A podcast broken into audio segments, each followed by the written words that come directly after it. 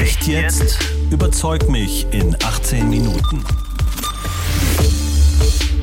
Meine These ist, dass alle Beschäftigten, die in Gesundheits- oder in Pflegeeinrichtungen arbeiten, geimpft sein müssen. Der Gesetzgeber sollte diese begrenzte Impfpflicht jetzt zur Regel machen. Was sendet das für ein Signal in die Gesellschaft? Dass wir nicht einfach nur über Freiheit reden können, ohne über die Folgen von Freiheit zu reden. Weil auf der einen Seite versäumt wurde, mit den Menschen wirklich ins Gespräch zu kommen und Überzeugungsarbeit zu leisten, müssen jetzt gerade in den Berufen, die schon so überlastet sind, die noch den Druck einer Impfpflicht ertragen? Ich glaube, wir müssen da jetzt Führung zeigen.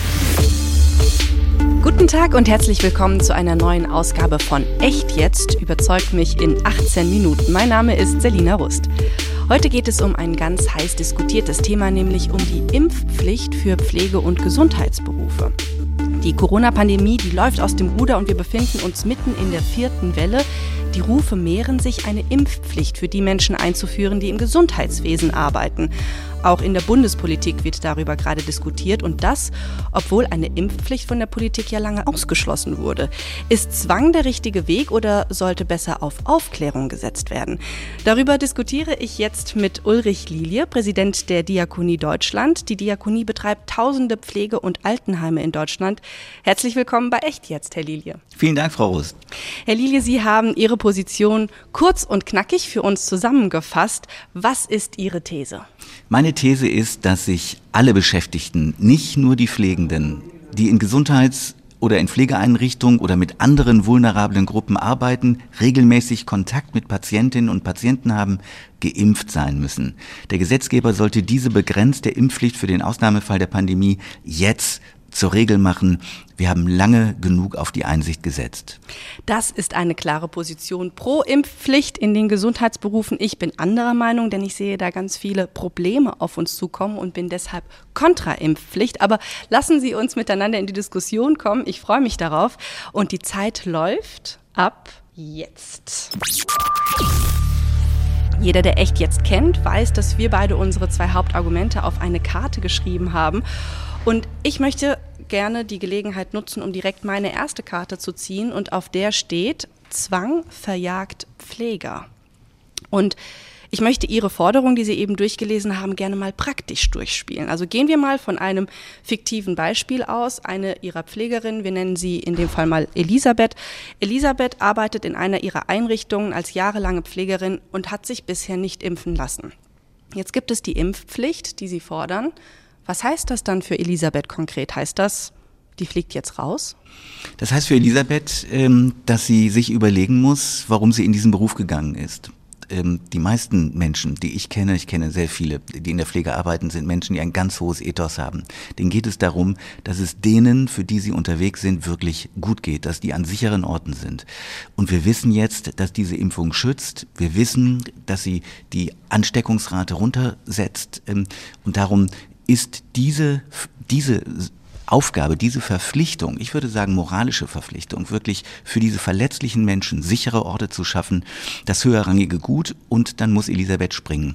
Elisabeth das, muss sich da, entscheiden. Muss ich, da muss ich direkt einhaken, weil ich äh, die Frage gestellt habe, fliegt sie raus? Das habe ich jetzt noch nicht verstanden. Wird sie Elisabeth wird, wird, wird sofort ähm, eine Möglichkeit haben, sich zu impfen. Ähm, wir wissen, ähm, dass diese, diese Zuspitzung eben in der Realität nicht die Realität ist. Ähm, ganz viele Menschen, die sich nicht haben impfen lassen bisher, sind Menschen, die zweifeln, die brauchen ein Gespräch, die brauchen nochmal eine Erklärung. Da wird unheimlich viel Unsinn erzählt über diese sicherste Impfung. Das ist die sicherste Impfung, die wir seit langem haben haben, evidenzbasiert, über eine Milliarde Menschen sind geimpft. Wir wissen unheimlich viel über die Nebenwirkungen. Das muss man natürlich erstmal im Gespräch klären, auch mit Elisabeth. Die hat zuerst ein nochmal richtig gutes fachliches Gespräch mit einer Impfärztin oder einem Impfarzt. Und dann wird sie vor die Alternative gestellt. Ähm, die Erfahrung ist, wenn wir das tun, helfen wir den Unentschlossenen, jetzt ein Teil der Lösung zu sein. Wir haben keine Zeit mehr für lange Gespräche und es geht eben nicht nur um die Freiheit von Elisabeth, es geht auch um die Gerechtigkeit. Und trotzdem möchte ich gerne nochmal einhaken. Elisabeth entscheidet sich aber dagegen, sich impfen zu lassen. Fliegt Elisabeth dann raus? Dann kann Elisabeth nicht mehr mit hochverletzlichen Menschen zusammenarbeiten, weil sie die Voraussetzung nicht erfüllt, ihr den Schutz zu gewähren, die diese Person braucht. Dann frage ich auf der anderen Seite, wenn ich also in einen ähm, Bereich gehe wie die Pflege und die Altenpflege, der jetzt schon so überlastet ist, wer soll in solchen Fällen einen Ausfall von Elisabeth auffangen für den Fall, dass Elisabeth wirklich konstant dabei bleibt zu sagen, ich lasse mich nicht impfen? Ja, wir sollten ja nicht so tun, als wenn wir in Deutschland die Einzigen sind, die darüber nachdenken. Ähm, also in Italien, in Frankreich ist das längst passiert und da ist genau das nicht eingetreten, was Sie gerade an die Wand malen, ähm, dass eben die Pflegenden alle weggelaufen sind. Wir reden von 15.000 Menschen, die in Frank Frankreich suspendiert wurden vom Dienst, weil sie sich nicht haben impfen lassen. Wäre unser System in der Lage, 15.000 Pfleger aufzufangen, das jetzt schon so an der Belastungsgrenze ist? Also ich glaube, dass das wirklich ähm, jetzt auszuprobieren ist. Ähm, wir müssen das organisieren. Ähm, wir reden nicht darüber, wie viele Leute ausgefallen sind, weil sie sich selbst infiziert haben. Wir haben enorm viele Leute in der Pflege, die sich angesteckt haben, die Langzeit-Covid haben. Und es ist auch eine Schutzpflicht des Arbeitgebers, jetzt zu sagen, da gucken wir nicht mehr bei zu. Wenn wir also davon, ich, ich würde gerne doch nochmal bei Elisabeth bleiben, weil das meine erste Karte ist. Ja. Ähm, 15.000 Pfleger haben in Frankreich, sind in Frankreich suspendiert worden. Ich würde gerne nochmal die Frage stellen, was macht das mit einer Gesellschaft, wenn wir sagen, Elisabeth lässt sich nicht impfen? Die fällt also auf der einen Seite sowohl auf Station aus, auf der anderen Seite und hinterlässt dort eine, eine eklatante Lücke. Auf der anderen Seite geht sie mit all ihrem Frust, den sie mit sich trägt, dann in die Gesellschaft und sagt, ich habe keinen Job mehr, im Zweifel kein Gehalt mehr. Die ähm, soziale Ungleichheit wird dann noch größer. Was, was sendet das für ein Signal in die Gesellschaft? Das sendet das Signal in die Gesellschaft, dass wir nicht einfach nur über Freiheit reden können, ohne über die Folgen von Freiheit zu reden. Wenn Elisabeth sagt, ich will mich nicht impfen, aber ich will trotzdem mit hoch verletzlichen Menschen arbeiten, dann hat sie ihren Beruf nicht richtig verstanden. Weil zu diesem Berufsethos gehört auch, dass ich Verantwortung nicht nur für mich selbst übernehme, sondern auch für die Menschen, die mir anvertraut sind. Und das sind Menschen, die haben sich nicht ausgesucht, ob Elisabeth sich, die dürfen, können sich das auch nicht aussuchen, ob Elisabeth also wie Elisabeth sich entscheidet, die sind darauf angewiesen, dass Elisabeth sich vernünftig und verantwortungsvoll verhält. Ähm, und darum ähm, müssen wir jetzt hier unterschiedliche Güter gegeneinander abwägen. Diese Diskussion wurde bisher in Deutschland viel zu sehr unter einer verabsolutierten Form von Freiheit diskutiert. Ich bin ein großer Freund der Freiheit und der Selbstbestimmung. Aber ähm, wir haben auch die Folgen zu verantworten. Und Menschen, die in diesen Bereichen, so haben wir es übrigens in den Krankenhäusern schon lange, da sind auch nicht die Leute in Scharen weggelaufen, sondern die haben dann gesagt, na gut, dann lasse ich mich eben impfen. Ich glaube, wir müssen da jetzt Führung zeigen. Ja? Wir müssen eben sagen, wir haben eine Schutzpflicht für diese verletzlichen Gruppen, die sich nicht ausgesucht haben, in welcher Einrichtung sie sind, sondern die sich darauf verlassen, dass alle, die da arbeiten, ihre Verantwortung übernehmen. Doch höre ich raus, dass Sie erstmal auf Aufklärung setzen bei Elisabeth, bevor ich Sie würde, ich würde immer sagen, ähm, also auch Elisabeth hat noch ein, ein wirkliches Gespräch verdient, weil ich glaube, da sind wirklich enorm viele Fake News unterwegs. Ähm, ähm, und wir haben ja auch, also wenn man sich die Landkarte anguckt in Deutschland, wo die wenigsten Leute sich impfen lassen, dann hat das schon was damit zu tun, dass Menschen offensichtlich in ihren Biografien weniger Vertrauen in staatliche Organe ausgebildet haben ähm, als andere. Und, äh, und darum gilt es natürlich zuerst immer nochmal da, wirklich kompetent zu informieren, lieber ein Gespräch mehr anbieten als zu wenig, nicht nur die Peitsche schwingen, sondern natürlich mit den Menschen reden. Steht das auch auf Ihrer ersten Karte? Jetzt bin ich mal gespannt, was Sie. Auf meiner ersten Karte haben. steht, ähm, dass ähm, wir wirklich viel, viel besser ähm, erklären müssen, dass Impfen schützt. Ähm, das heißt, Sie setzen auf Aufklärung? Ich, ich zuerst mal immer auf Aufklärung. Ähm, ähm, wir wissen, das Virus kann man trotzdem bekommen. Wir haben jetzt auch gelernt, dass es auch trotz der zweiten Impfung kommen kann, dass man es auch trotzdem übertragen kann. Aber es ist eigentlich wie beim Anschnallen. Äh, man kann trotzdem einen Unfall haben, aber man ist sehr viel besser geschützt, wenn man geimpft ist. Und man ist sehr viel weniger ansteckend. Also das müssen wir jetzt allen erklären. Und wir müssen erklären, diese Impfung ist sicher. Haben Sie wenn Sie sagen, das müssen wir alles noch machen, würden Sie zurückblicken und sagen, wir haben einiges versäumt, weil äh, wir, äh, weil wir jetzt schon an dem Punkt sind, dass wir eine Impfpflicht fordern. Wieso, ja, wieso haben, jetzt erst auf Aufklärung? Wir haben, ich glaube, wir haben zu wenig aufgeklärt ähm, und ich glaube auch, dass die Kampagnen, die wir gemacht haben, also diese AHA-Kampagne, viel zu wenig spezifisch war. Ähm, wir hätten sehr viel besser lernen sollen ähm, aus der HIV-Kampagne. Die hat sehr spezifisch auf Zielgruppen angesprochen. Ähm, also in Berlin hängen jetzt so Plakate, dass man ähm, einen Pony Abstand halten soll. Ich glaube nicht, dass man damit einen 25-jährigen ähm, äh, jungen Menschen mit Migrationsgeschichte überzeugt, ähm, Abstand zu halten. Das heißt, die Ansprache muss sehr viel zielgenauer sein und die Aufklärung auch. Heißt das also, weil auf der einen Seite versäumt wurde, mit den Menschen wirklich ins Gespräch zu kommen und Überzeugungsarbeit zu leisten, müssen jetzt gerade in den Berufen, die schon so überlastet sind, die noch den Druck einer Impfpflicht ertragen? Nein, das heißt, ähm, dass, ähm, ich bleibe jetzt mal so im Bild, äh, dass der Zug aus der Halle ist.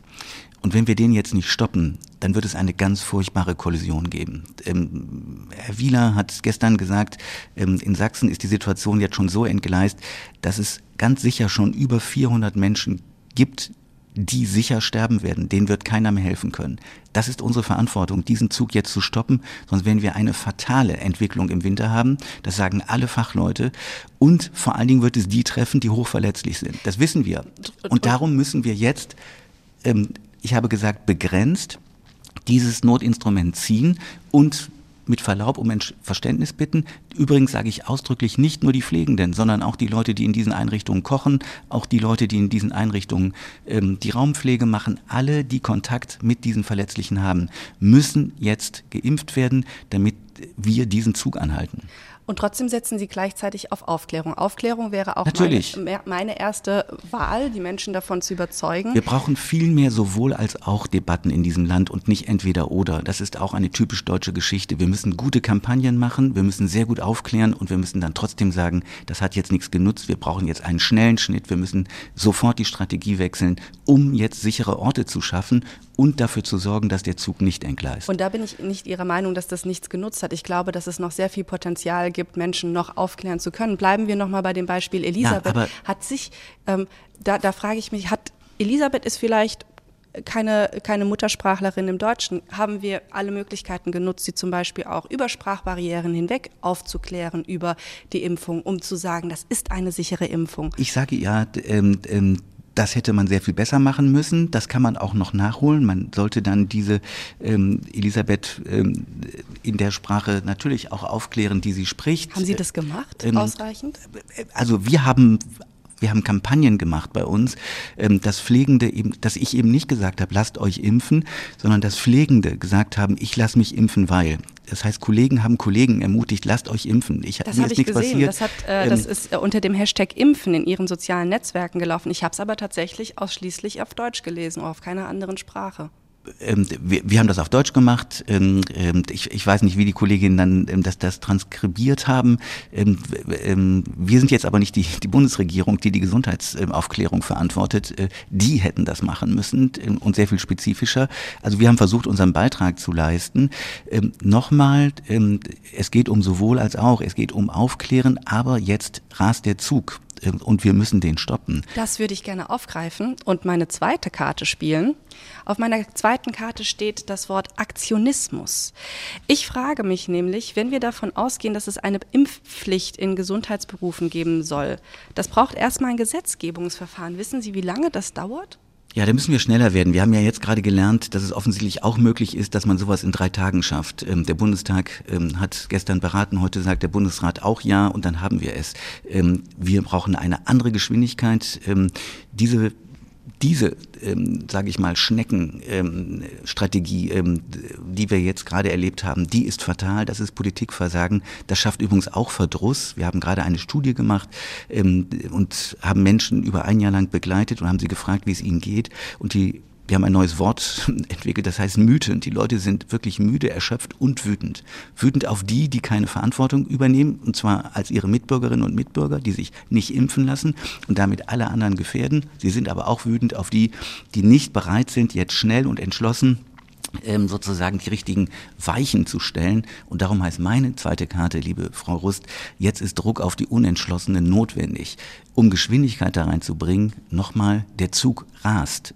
Und wir müssen jetzt dafür gemeinsam Verantwortung übernehmen, dass nicht viele tausende Menschen sterben, die nicht sterben müssen. Da sind wir einer Meinung. Ich bin auch komplett auf, äh, der, der Auffassung, dass wir auf alle Fälle alles äh, bewegen müssen, um mehr Menschen dazu zu bringen, sich zu impfen.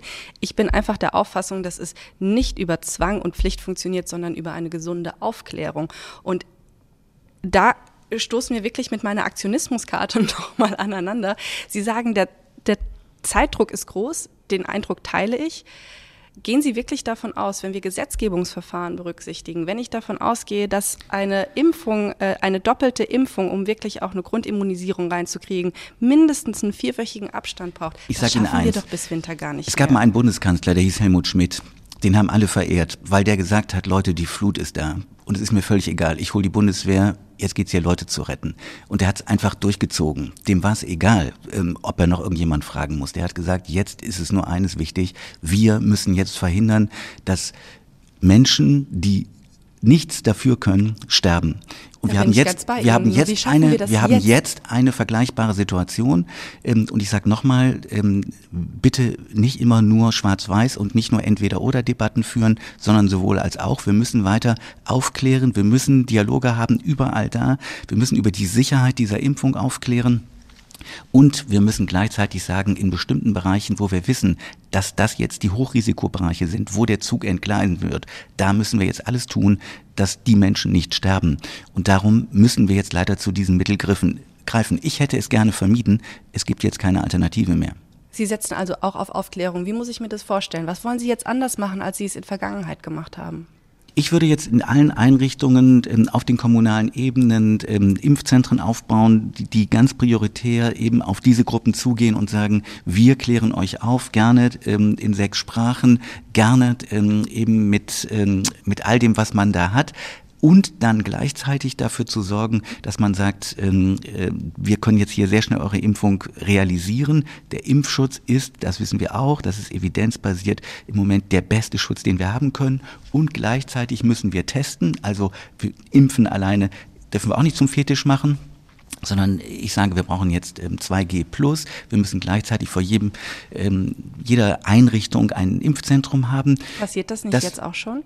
Das ist eben noch nicht passiert. Wir brauchen dazu auch Hilfe. Wir brauchen die Bundeswehr wieder, wie wir es äh, ähm, im letzten Winter auch hatten. Das muss jetzt schnell passieren und darum ähm, muss jetzt über das Kanzleramt, müssen über die ähm, kommunalen Spitzenverbände jetzt wirklich mit Speed und Geschwindigkeit die Dinge entschieden und auf den Weg gebracht werden. Dann heißt das die aber auch die brauchen. Bundeswehr impfen komplett äh, verpflichtend, weil Sie sagen, es sollen ja nicht nur die Pfleger, sondern alle die, die in den Bereichen mitarbeiten, wenn die Bundeswehr mithelfen soll. Wo, wo ziehen Sie Ihre Grenzen? Also wenn es nicht nur die Pfleger betrifft, dann geht es in die Bundeswehr, weil sie mithelfen soll, dann geht es in Besuchsgruppen. Ist das, öffnet das nicht Tür und Tor zu sagen, am Ende haben wir doch die allgemeine Impfpflicht?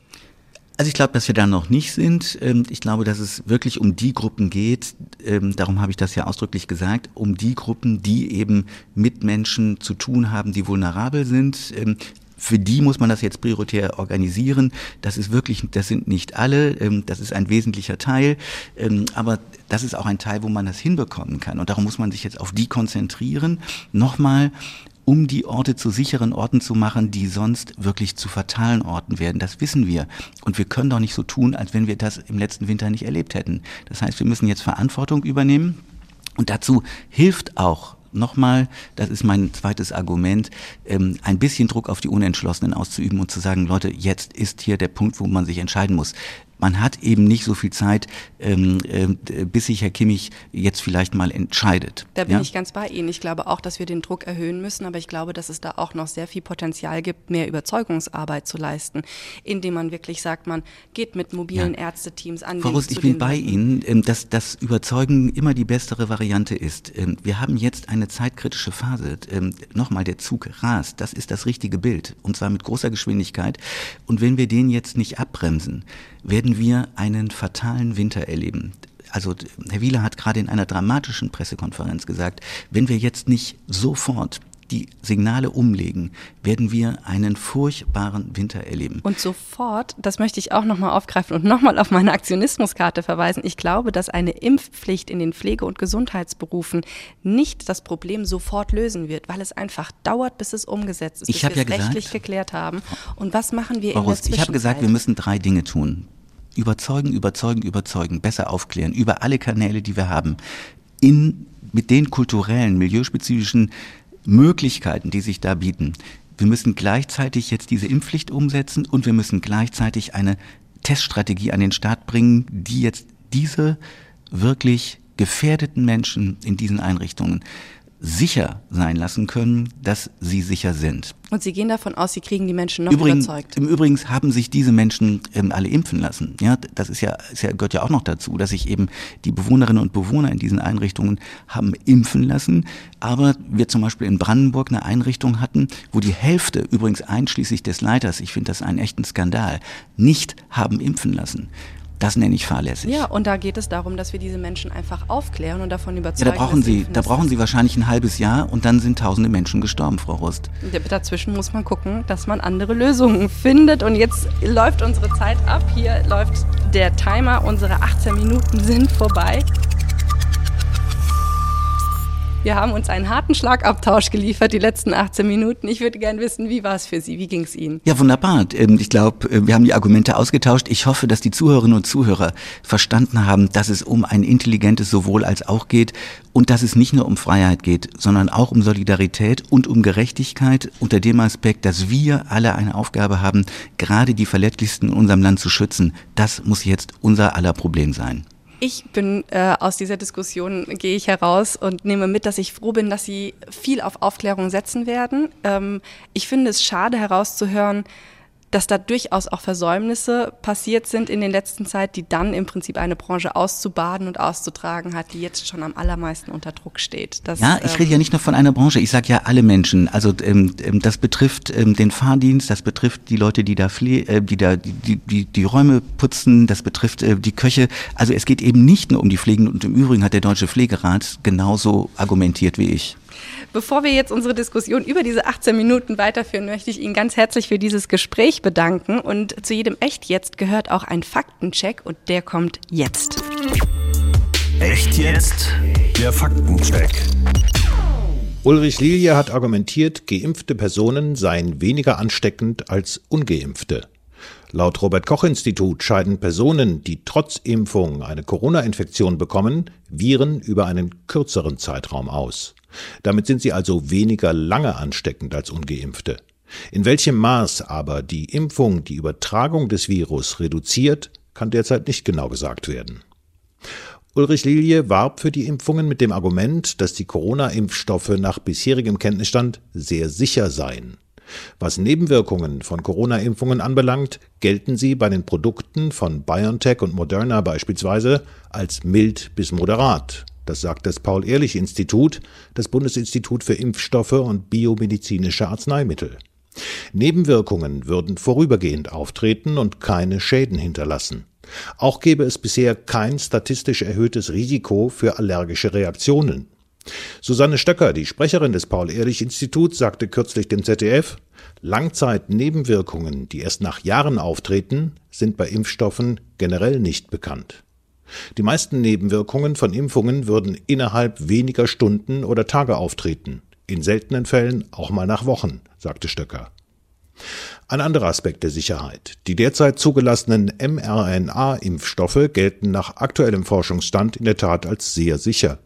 Sie verhindern eine schwere Corona-Erkrankung zu über 90 Prozent. Neben Abstand, Hygiene, Mund- und Nasenschutz sind Impfungen die sicherste Maßnahme, um sich gegen eine Corona-Infektion zu schützen. Zur Wahrheit gehört aber auch, trotz der Corona-Impfung sind Impfdurchbrüche möglich. Auch die Wirkung der Impfung lässt mit der Zeit nach, sodass Auffrischungsimpfungen, sogenannte Booster, nach einem halben Jahr notwendig werden. Die Corona-Impfstoffe machen also nicht ein Leben lang immun, wie zum Beispiel der Impfstoff gegen Masern. Das liegt jedoch nicht an der mRNA-Impfung, sondern an dem Virus, gegen das die Impfung wirkt. Auf die Aussage von Ulrich Lilie, dass Frankreich bereits erfolgreich eine Impfpflicht eingeführt habe, antwortete Selina Rust, dass dort 15.000 Beschäftigte vom Dienst suspendiert wurden. Diese Zahl ist richtig. Insgesamt arbeiten etwa 2,7 Millionen Menschen im französischen Gesundheitswesen. 129.000 haben sich nach den jüngsten Zahlen noch nicht impfen lassen. 15.000 Beschäftigte sind ohne Gehaltsfortzahlung suspendiert worden. Das war die Auskunft des französischen Gesundheitsministeriums. Jetzt interessiert uns auch noch eure Meinung. Zwang oder Aufklären, braucht es eine Impfpflicht für Pflege- und Gesundheitsberufe? Schreibt uns auf hrinforadio.de oder schickt uns eine Sprachnachricht auf die Nummer 0800 800 7777. Ich wiederhole 0800 800 0800 7777. Wir werden eure Rückmeldungen dann natürlich aufgreifen und thematisieren in der nächsten Folge echt jetzt eure Meinung. Und diese Folge gibt es auch nochmal zum Nachhören oder auch zum Weiterempfehlen auf hrinforadio.de, in der ARD Audiothek und auf Spotify. Und das war's von mir. Ich bin Selina Rust und tschüss, bis zum nächsten Mal. Echt jetzt? Überzeug mich in 18 Minuten. Ein Podcast des Hessischen Rundfunks.